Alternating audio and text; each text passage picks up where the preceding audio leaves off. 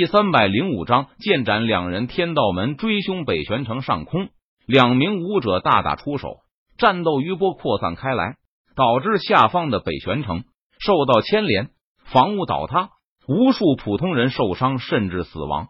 不好，武者打架，凡人遭殃，快逃啊！再不逃，很有可能会被杀。打斗余波杀死，北玄城内一片混乱，无数人夺路奔逃。尖叫声不断，酒楼里，陈宇和李青衣两人看着这一幕，不由得皱起了眉头。北玄城外，山林遍地，人烟稀少，战斗可以到外边去战斗，为什么要到人口稠密的北玄城内？这简直是没有把普通人当人看啊！陈宇脸色微沉，他低声说道：“战斗就战斗，但是牵连无辜，简直过分。”李青衣闻言。他也是赞同的，点头道：“战斗的双方实力都不弱，拥有河道境武者的实力，因此北玄城内虽然有无数的武者，但都不是对方的对手。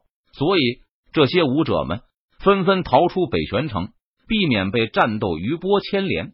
但是普通人根本来不及逃跑，被战斗余波波及，当场死亡。看到这里，陈宇坐不住了，唰。”陈宇的身形如同鬼魅般瞬间消失在了原地。下一秒钟，陈宇出现在战斗双方的面前。你们不知道在这里战斗会牵连无辜的普通人吗？你们看看自己做的好事，多少普通人死在你们手中。陈宇脸庞冷峻，目光冰冷，他看着两人，大声质问道：“什么人敢阻拦我们天道门的事情？不想活了吗？”其中一人不耐烦的怒斥道。普通人的死活关我们什么事情？另外一人也是不在乎道，他们根本没有将普通人的死活放在心上。好，你们为何道境武者，却已经忘了自己也是一个人？如此高高在上的姿态，不把普通人当做人看。殊不知，在我眼里，你们也已经不是人了。陈宇闻言，他气得火冒三丈，冷声说道：“哪里来的小兔崽子？”居然敢多管闲事，不如我们先把此人解决了，再来战过。其中一名武者对另外一人提议道：“好。”另外一名武者点头答应。小兔崽子，强行为他人出头，也要看你自己有没有那个本事。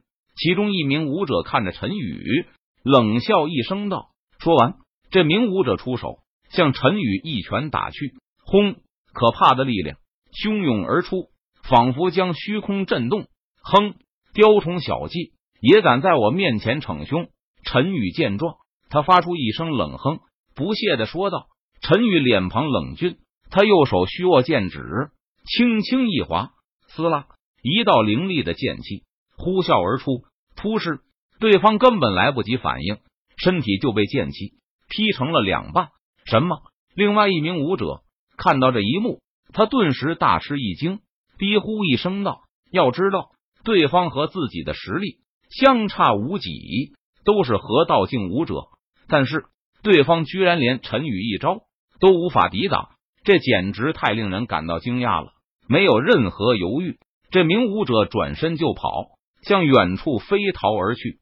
想逃，还是给我留下来吧！”陈宇见状，他冷笑一声道：“撕拉！”陈宇右手剑指隔空一挥，顿时。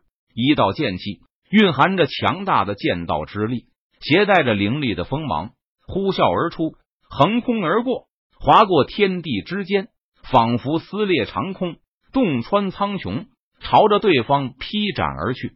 突施血花飞溅，那名武者根本来不及逃出多远，就已经被剑气追上，直接将其斩成了两半。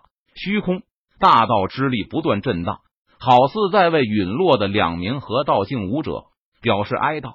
太好了，那两人终于死了，这下子我们不用逃跑了。而在北玄城内，普通人则是逃过一劫。弹冠相庆，青衣，我们走吧。陈宇杀了两人，脸色淡然道：“是羽皇大人。”李青衣闻言，飞身而上，跟在陈宇身后。此事已了，陈宇和李青衣两人。该回陈国了。陈宇和李青衣朝着陈国所在的方向飞驰而去。而此时，在天道门驻地，命牌殿内突然两块象征河道境武者的命牌碎裂，这个现象被看守命牌殿的天道门弟子发现。天道门弟子第一时间向天道门门主汇报，因为河道境武者对于天道门来说也是顶尖的存在了。如今一下子就死了两名河道境武者，对于天道门来说也是损失惨重。报门主不好了，两名河道境长老的命牌突然碎裂了。天道门弟子不敢怠慢，他连忙汇报道：“什么？”两名天道门长老的命牌碎裂了，究竟是谁那么大的胆子，居然敢杀我天道门的人？